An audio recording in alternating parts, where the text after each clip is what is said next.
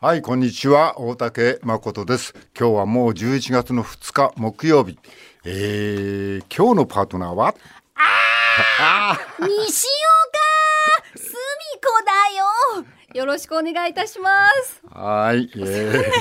ー、 そうだね、えー一発芸がずっと尾を引いておりますが、はい、ね、私の横には、こんにちは文化放送アナウンサー砂山慶太郎です。はいお願いし、ます。西岡さんは、いちょっと前に一回、ね、あの、ゲストで来 そうですて2いた、月ぐらいに呼んでいただいてそうそうそうそう、はい来ていただいて、うんでもあの時はゲストだったじゃないですか、うんはい今日はパートナーじゃないですかそうですね私もう死ぬほど緊張してますからなんでいやもう本当に、いや、だってもう、今始まってますよね始まってるよ。いやもうそこもドキドキしてますし、うんはいあとなんか、うんうん夜に前日に台本をいただいたんですけど、んあの何も書いてなかったそう。なんですよなんだこの台本はと思ってでもう今日寸前なんでバーって詰め込んでスタートじゃないですうんか、私だから、ラジオってこうやってるんだなっていや他のは知らん他の他のは知らんけど、えー私の時には別に私のうちには前の日には台本は届きませんね、あそうなんですか、えーここに来てからですもうリアルにいやリアルにっていうか、まあ、もうちょっと言う言葉悪く言えば適当にいやいいやいやいやいやや本当にいや本当そうです本か当そうですだからい私はもう、ん今日はもう本当に、あうのん砂山さんに困ったらもう頼み込めばいいのかなっていう、いいですよそれいいですかあ全然構わないですよかったです、はい大丈夫かわかんないですけど、聞かれたらなんか答えます。大お願い丈します頑張ります。はいお願いします。ここ読めないとかでもいいんですよね、夫あ大丈夫それそれ十分ですそれでお願いしますとにかくあの7秒間黙んなきゃいいんだよなそう大で丈す夫ね。ああそのレベルですか、はいそれぐらいはできると思います。聞いだから何かあったら、てる方がかわいそうです、もう。あーはい、でも、あのー、なんていうかね、あのー、あなたは、はいあれですよね、何ですかあのー、まあ、ごご本にもある通り、はい。もともとあのポンコツ一家というご本であありがとうございますえーこれがたくさん売れたりしましたけどもはい。もともとあのーまああのもともともはと、もと、うん2007年の一発屋です。はいはい一で発、一発屋、はいうん一回消えまして、はい消えでた、はい、うんお金も貯金もない中、はいコロナ禍に入りまして、なるほどはい、うんで、今実家に戻って、うん3年ぐらいになるんですよ。うんうんうんで、えっと、一応誰も皆さん知知らないと思いますので、うんうん家族構成が、うんあの母が認知症で、はい姉がダウン症で、はい父が酔っ払いで、はい私が一発屋っていうその家族構成で、はいそうですねはいではいあのはいバタバタしてる麻雀で言えばももう一二三四。え麻雀とま麻雀と一緒にしないで漫画す麻雀と一緒にしないでください漫画ですからね家族ですからはいそう現役ですからはい。で、うんその、えー家族のことを月1回、講談社フラウっていうネットで、はいあの、うん連載させていただいてたのが、あの、本に今年1月なって、うんで、それを2月のゲストで、うんなるほどあのはい、宣伝させていただいたっていそううかああことなんですよ。もう大印税が。いやいや、いや、全く、全くです。あ、でも、あの、順調に、あの、皆さんが読んでくださってるので、本当に、あの、なんですかね、お助金のか、助かってます。本当にそうです。あの、お金の話あんま良くないかと思いますけど、それがやっぱ生活費になってますので、はい本当に助かってます。ありがとうございます。まあね、まあある意味あの結構あの底辺を這いずり回りながらはい。今日まで い今日までやってきた。 そうですね。ずっと底辺ですけど、ははいい。ね頑張って生きてます。着てるセーターってそれちょっとほころびてるそういうことないの？違いますよ。そういうデザインでねあすそうよ。ごめんなさやめいて。くだあごめんなさい本当。におしゃれ綺麗な綺麗なおしゃれで着てるんですあおしよ。あそうはい、大な竹さんの伝え方でなんかすごく貧乏みたいな、まあ、貧乏で間違いないですけど、ここに来る服ぐらいはおしゃれで着てます。あそうですか。そうです、そうです。左と右のデザインがちょっと違うだけですそようね。わざとですよあわ。ざ継ぎはぎではないです。ああそうなのはいこういうデザインです。流行ってるんですよい。やいや、しだけどその首のあたりのさ、首のあたりですかどうでぐあのグレーと黒のさ、はい何ですかその編み込みのところがさ、はい、これですか。こうんその左、右側にだけど左側がれほ左左ですか。いやその日それじゃないそのセーターが何が気になってるんですか、大竹さん。いやほつれてんじゃないかなと違いますよ。デザインですって。え、本当にほつれてます。え、違い本当に言ってないと思いますけど。だまっすてこっよ。ちちかゃらん見とたしてますよ。でもケタル君あそこのほらああ確かにあのほらつなぎ目がね。いや、砂山さん、やめてください。こっちの味方ですよね。あのちょっと茶色っぽいところと黒いところのちょっと本当にやめてつくだなさい。ぎ目が確かに襟の周りですね皆。さん襟の周りが皆さが見えそてれないデかザらインなのかもしれないですし、確かにそこンをだ言からってるようにも見間違いえなくる。デザインですこっちから撮んないねなんかねえ別うにちじゃあちょっと証明してくださいちょっと勘弁してください本当におしゃれですおしゃれです何ですか誰が味方なんですかここは一体ちょっと本当に人の人の服のなんかこうあらをずれてるわけじゃないですよね。違いますよはちょっと違うニットをこう組み合わせたから。そうですそうですじゃあもう今日着替えないね、うん着替えませんよ一丁羅で来てますからなんならあそうですかはいなんなら一番高い服着てきてますからあそうですかはい全力ですよ今日私わかりました。はいあの気を抜いていただいて結構です、ね はい全力出していただいて、もうだいつも通りにくだらないお話をしていただければ。はい今日ははいあれかい？あの何ですかいろいろあの大変な家族を、はいあなた一人が今養ってるってことになるわけか。まどっあちかのっていうとそう、うんけ、うん、そんなにううちも貯金も何にもないんですけど、んあのギリギリな感じで、うんうんはい、やってます。はい。えーでもお母様がちょっと認知症入って、はい、お父さんはずっと酔っ払ってるわけだろ。うん、そうです。そうです。そうです。でも、あの母も、えっ、と、みんな、みんな元気なんですよ。うんで、あのー母も徘徊とか寝たきりとかではないんで、うんあの自由にやってるかなっていう感じ、ちょっと一個いいですか、はいどうぞなんか、うんあのー大掃除が毎年終わらないんですよ、あのーななんであのーなんていうんですかねあの、うん結構みんな、あの私で一人でやるし、うんでなんか今年あのちょこちょこやっとこうと思って、であのーなんていうんですかねえっ、と、えー何度に衣替えをして、はいはい、ふうん秋冬を今出してっていうのをやってて、うんうんそしたらなんかあのそれに、えっと姉が触発されて、うん夏の扇風機を引っ張り出すんですうよ。んで母は母で冬用の毛布を出すんですよ。うんうんだから一向に片付かないっていうのを今毎日送ってて、なんなんで扇風機出しちゃうわけそこはなんでとかないんですよ大竹さん。だうちにあそううかちそうかになんでとかないんですよ。あなんではないないんですよ。なんか出しちゃって、うん出しちゃうっていうねはい、散らかるんで片付かないなっていうのがまずありまして、うんうんはいはいほんであのなんか除湿剤ってあるじゃないですか。わかります？あの、うんあのせんべいとかに入ってる。せんべい？それ乾燥剤？それ乾燥剤か。ちょっとしっかりして ください。えじゃあ除湿剤ですよ。あのなんか湿気とか取るやつ。あの冷蔵庫に入れるやつそれ何？ちょ三個パックぐらいで売っててち。ょっと本当にあの本当に先輩方なんですけど、バカなんです か？ちょっと違いますよ。あなんのだよそのえっ、と、うん服とかタンスとかの間に入れたりするじゃないですか。はいあはいはのい匂い取ったり、えっ、と湿気を取ったりするようなやつ。あの湿気じゃな白いい粒々がいっぱい入ってる。あ、それ正そ解。れであ、すそね。それとか、まああれは除湿剤じゃないだあれあれ匂いあれは匂い消しです、ね。あれなんだよね虫除けじゃねえのあれ違いますよ。あ、虫除けもあります。全然話が進まないな。じゃあえで虫虫除は白けい粒ですよ。虫除けみたいなやつってことでいいのえそれじゃーもういいです。それで。置いといたら。ら水がなんかそこに溜まってる。あ、それもあるんですけど。やつもあるけどやつもあるけどお前んちのはどうなってんのお前んちっていうか一般的にはですね、うんあのなんか袋に粉みたいのが入ってて、うんで湿気が溜まるとうん水があの、なんかこう、えー溜まっちゃうみたいな。膨袋の張しちゃうみたいな袋の中にはい。でうんそしたら取り替え時ですよってあいーなるほどうやつがあって、あやっとわかったやっとわかったわかりましたわかりましたそれがどうしたうんそれが、あのえっ、と取り替えるのが大変だから、うんあの炭の除湿剤があるよって聞いたんですよ。炭はいはいはい。あの炭です木炭の方です。はいはいそうすると、うんあの取り替えなくて半永久的に入れっぱなしでいいから楽だよって聞いたんですよ。私もうこの話終わりが見えなくなってきました。うんこれそでれでそれを、えー、と2 3 0個買って、家の至るところに入れたんですよ。炭を炭をっていうか炭の袋を。うん。うんえー、もう本当に大丈夫ですかこれ。 何や俺たちどっか悪いかこいれや普じゃあ多通に分聞い我々普通に普通に聞いてるだけだよお前本当ですかうんえ聞いてくださってる方もうちょっと皆さん分かってると思いますよ。で、あは本当うですい、かこの話します、行きますかまた行きまいすやいやいやどんどん言ってくださこいこまで来たら言ってください。それで、えっと、その袋を、その、まあ、その、えー、タンスの中とか、引き出しの中とかに入れと要いすて。るにうちの中にそういうのが30個ぐらいありますそうです、そうです。はいそしたれをら、入れときましたはい、そしたら、いあうんの、母がそれを、んあの、見つけて、んで、私が仕事行ってる時に電話かかってきて。うんあのーその、誰も、うんえっ、と、しまった覚えがないはい袋が、うんあの。隠されてると至る所に。うんわで、えっかるとう、んそうだそれが、うんうんあの今から一袋ハサミで切って開けてみるから、うん中身次第でうはん警察を呼ぶことになるけど、うん 大丈夫かって言われて大丈夫ではないっつって待て待て待て待てって言ってお母さん何と勘違いしたじゃあの、分かんないですよだからその中身次第だって言ってうんでも黒い粉怖いですよね出てきたらね木炭のえそうそれ何黒い木炭の粉なの粉おそらく私も開けてないですけど、うん粉だと思います。粉なんだはい、うんでえでもまあ開けてないか分かんないんですけうど、んうんで,、えっとでもそれ除湿剤だよって言うと「はいはいなん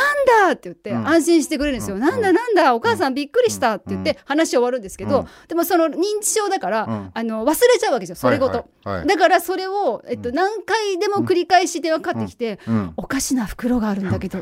警察呼ぼうと思うんだけどっていうのを、うん今すごいうちの中でブームになってて、ブームはい、ここ12週間ずっとそれなんですよ「待て待て待て待て」って言って、うんそうでうんなんかあのーサイズがいっぱいあるんですよあの細いところに入れるなるほのどとか、ああと本当にに座布団サイズの大きいのあとそかんなでかいのあるんですよああでそれをそのもう母は全部探し出しうて、んその2 3 0個うをんこれだけあるんだけどって言って、うん玄関に積んでて、うんもう土のうのようになってて。うんなんかそうなんかそれ一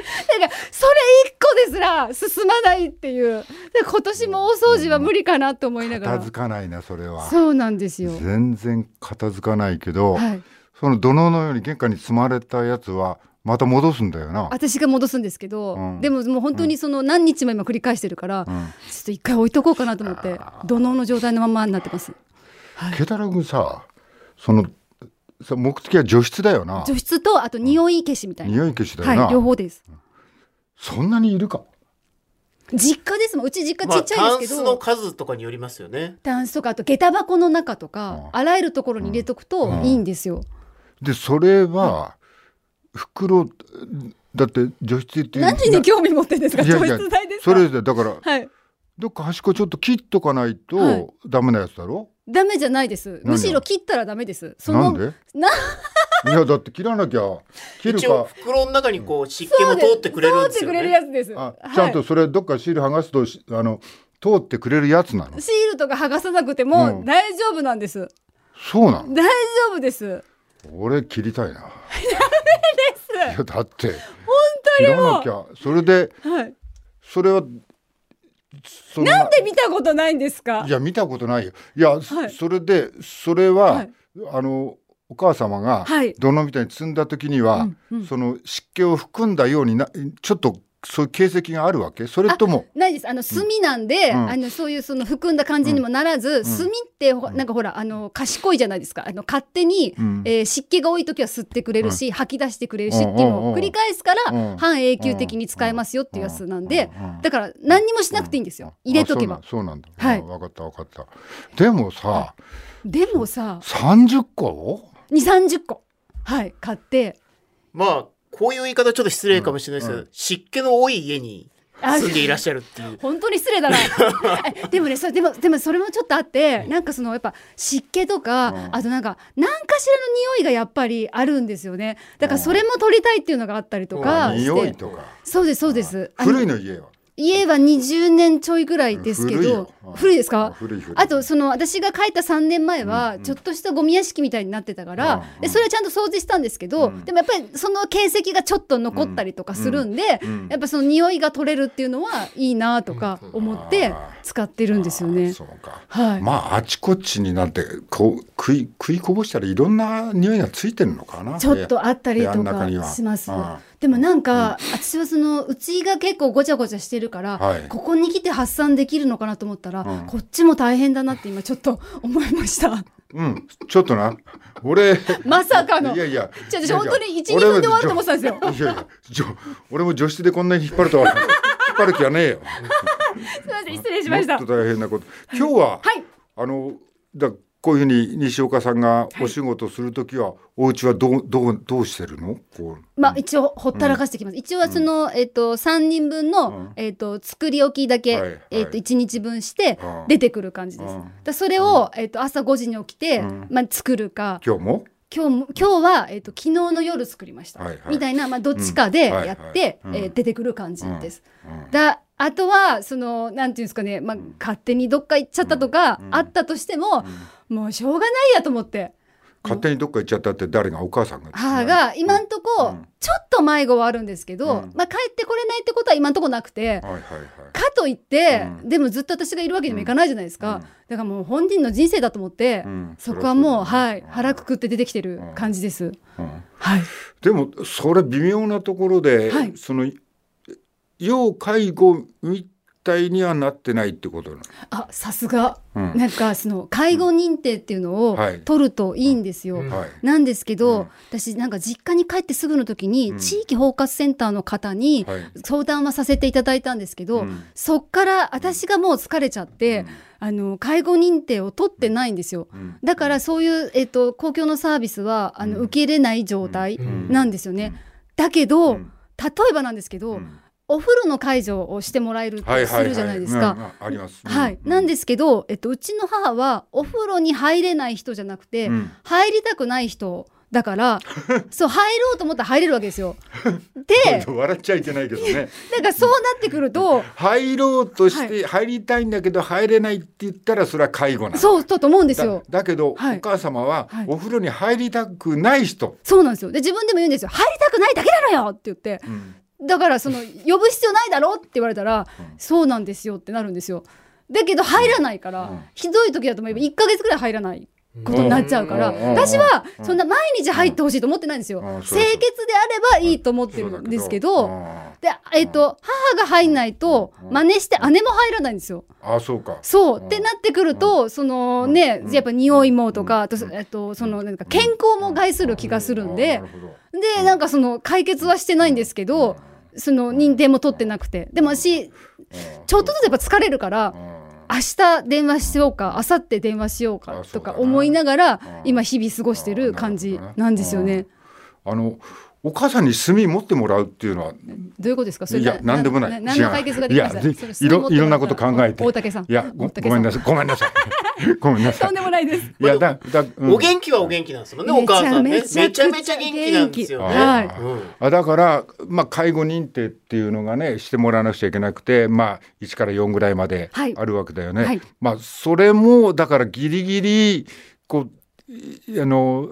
介護のなんかヘルパーさんはとい、かそうですね。はい。してもらう手前なのか先なのかがわかわかんなそうい。です最初その実家に帰った時に、ん地域包括センターの方はいに見に来ていただいたんですよ。うんでその方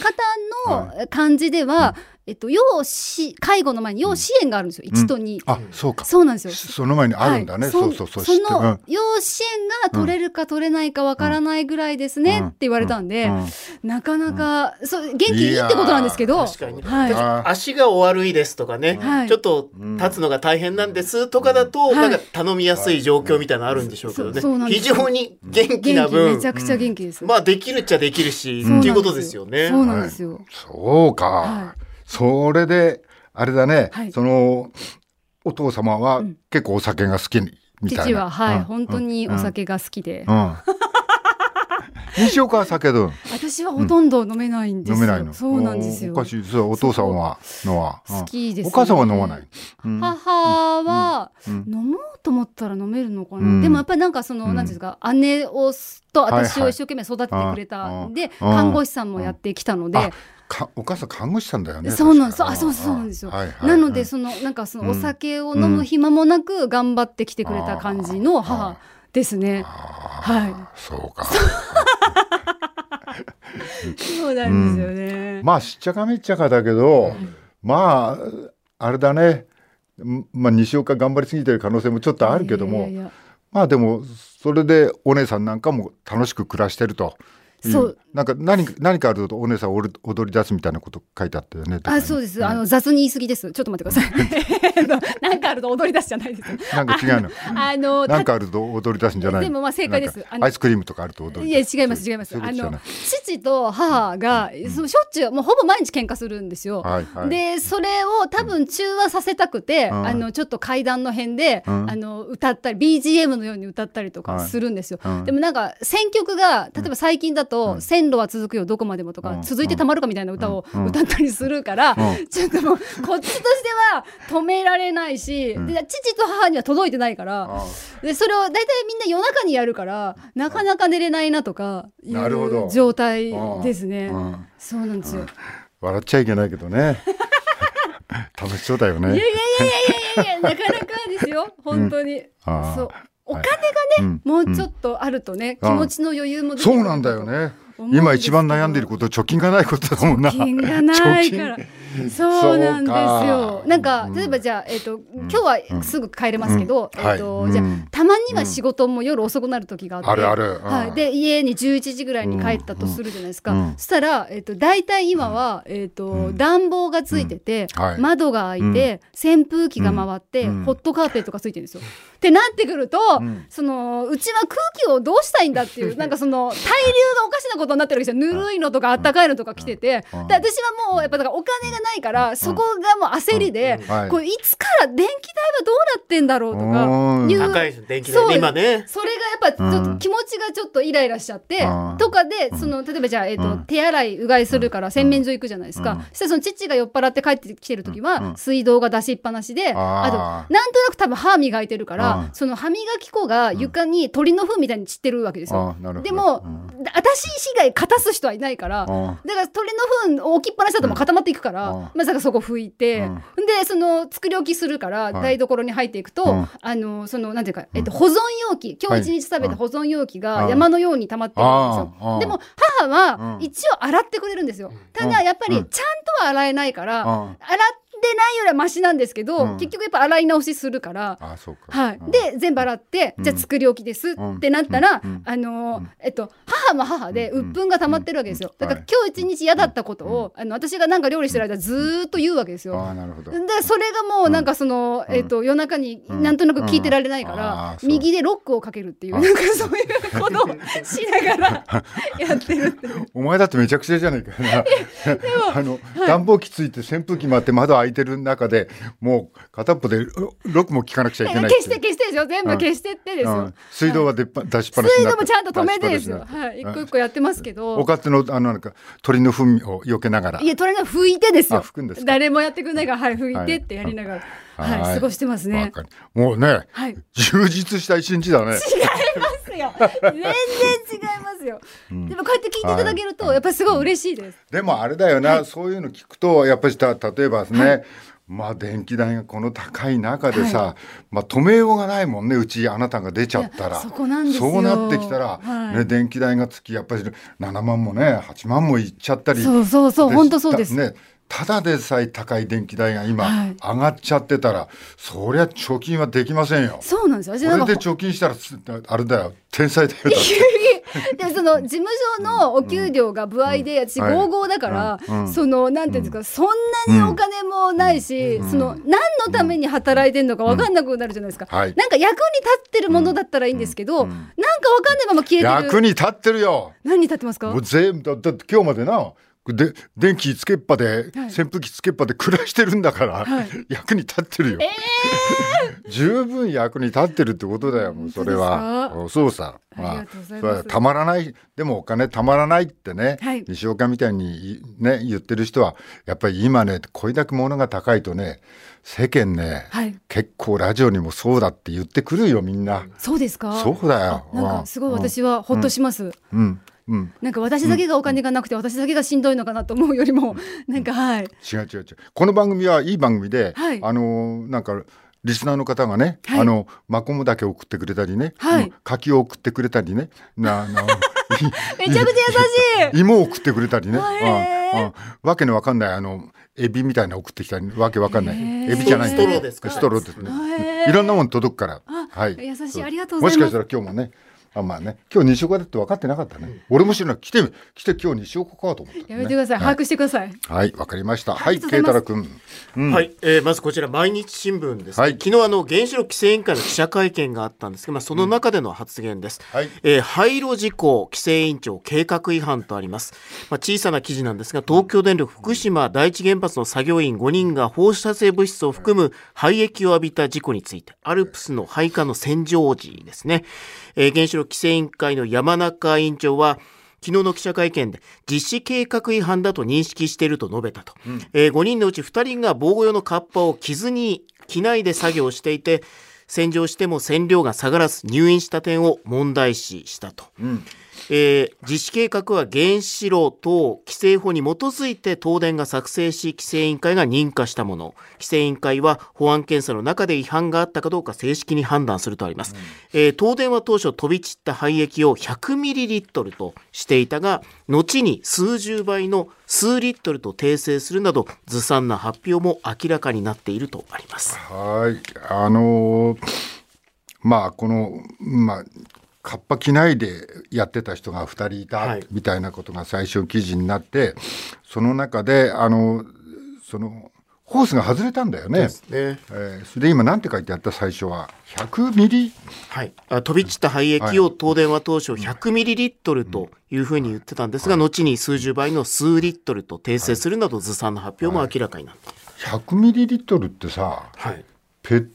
ボトルペットボトルはまあ大体ざっくりと500ミリリットルそうだよな、はい、だ5分の1ですよこの5分の1が飛び散ったっていう発表をしたってこと、はいでも実はそうじゃなくて後の発表では、もっとたくさん出てたという話だよね。そうですねうん、いやあのこういうなんかねな何か起こることは、まあ、一生懸命やってても起こっちゃったりするんだろうっていうふうにまあちょっとこうなんか一生懸命やってるんだろうなと思って考えればそうなるかもしれないけど、まあ放射能の汚染水だからね、それのホースが外れて飛び散ったとその量を少なく発表したとしかもそれでカッパみたいのを着てる人があのいなくそこにふ着てなかった人が2人いたと、まあ、そういうの全部足すとなんかこれ随分ずさんじゃないかなと、もうちょっとちゃんとまあだから浴びた人もね大変だよねそれは、もうちょっとまあそのこの「カッパ」っていう表現もね、はいなんかちょっと想像するのに、まあ、ちゃんとしたね、防護服着て上からその上でカッパ着てるんだろうと思うけど、まあそのカッパカッパかよみたいなのもねちょっと思っちゃうよね、はいそういったことです。はいえーそして東京新聞、こちら特報部ですね、三木義和さん、青山学院大学名誉教授の方のまあ本音のコラムです、まあ、毎回こう2人のやり取りみたいな形でこう文章を書かれてる方ですが今回の「戦争と薬物」ということで、えー普通の神経ではまあ戦えない酒やタバコも広い意味では薬物だが実際戦闘に関わる人は薬物に頼らねばならないんだと、まあ、過去のこう南北戦争の頃からもずっとこういろんな、えー戦争の歴史が書かれているんですが、えー自衛隊法115条の3には麻薬及び向精神薬取締法や覚醒剤取締法の特例規定があり、はい自衛隊の部隊はそれらを所持できるんだと、まあ、こういう規定があるんだっていうことを書いてあります。はいまあ今もう飛び火して世界各地で紛争が起こってる紛争っていうか戦争っていうかもっと言えばねうんあのん何もう虐殺まがいってことだよね難民のキャンプ難民のキャンプに空爆とそれも同じところに2回も何人死んでるかわからないみたいな状態になってて、まあ、地上戦もあると。まあ普通の精神状態でできるのかなと、薬物をもしかしたらねみんなもうやるかやられるかで使ってるかもしれないねと、戦争状態においては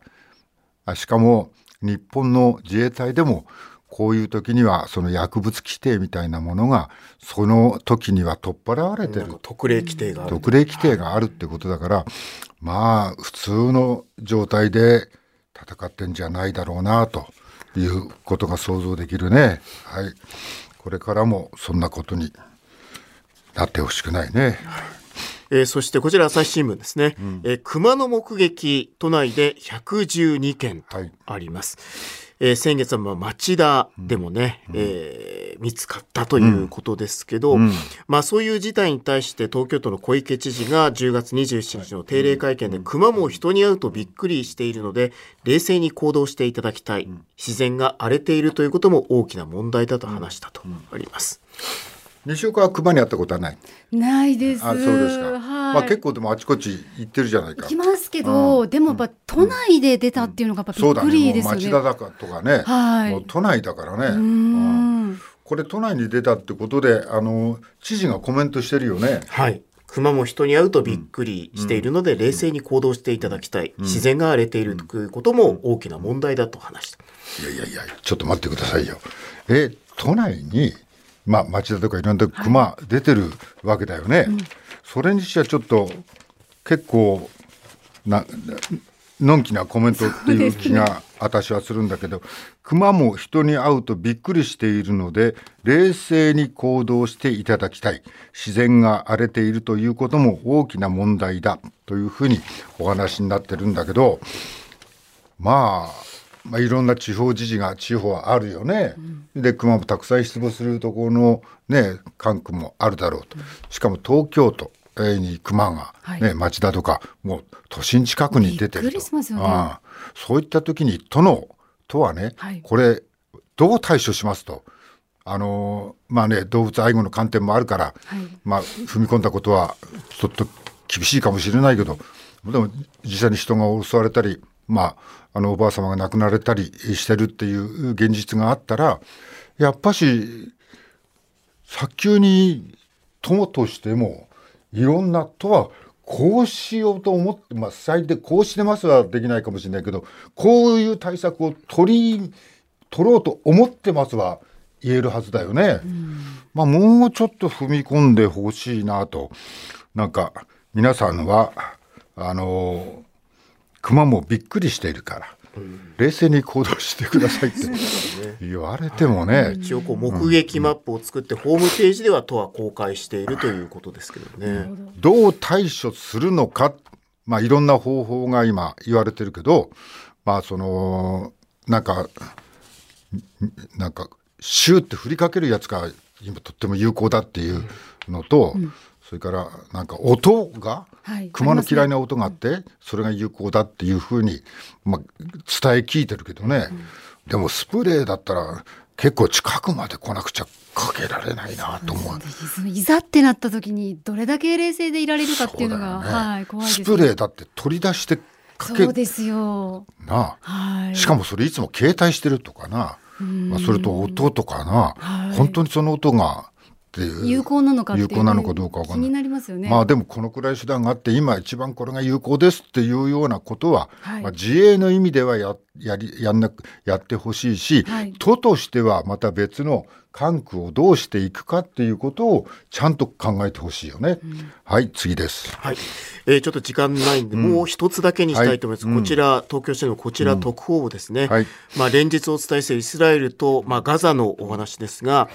えーガザ情勢深刻化、酒井恵子千葉大教授に聞くという、まあ、インタビューが出てるんですが、まあ、戦争の歴史を、まあ、繰り返していいのか、日本が果たすべき役割は大きい、こういう大きな見出しが出ているんですが、まあ、これ日本の役割についてですね、えー現状を打開し、停戦の可能性を探るため、酒井氏は日本が果たすべき役割は大きいと強調する。えー特に1973年の第一次オイルショック以降、パレスチナ側の主張に耳を傾け、中東外交の柱に新アラブを据えてきたためだと。えー和平を実現したオスロ合意以降、中東での日本の無償援助はパレスチナが最多だった。ガザへの医療、教育支援をはじめ、水道の敷設も行った。この成果といえるインフラや病院などがまさに今空爆で破壊されている。日本政府は声を上げる時期に来ていると語り、まあ、こう提言すると、えー国際社会、国際法秩序は崩れかけているが、国連中心主義は日本外交の原則の一つ、中東外交で独自のスタンスに立つ日本だからこそ、紛争終結に向け、世界が足並みを揃えるため、停戦案を独自に練り直すなど取れる行動があるかもしれないと。まあ、あの国連の採決にあれだね日本は棄権したんだけどでも今パレスチナに今までに、えー日本は援助したあーあの中東の中ではとても多い額をパレスチナに援助してて、まあ、それは多分インフラとかねそういうのにも使われてきただろうと、まあ、この教授は日本は今こそ大きく声を上げるべきじゃないかっていうふうに訴えてるね。さあ今日も始めましょう。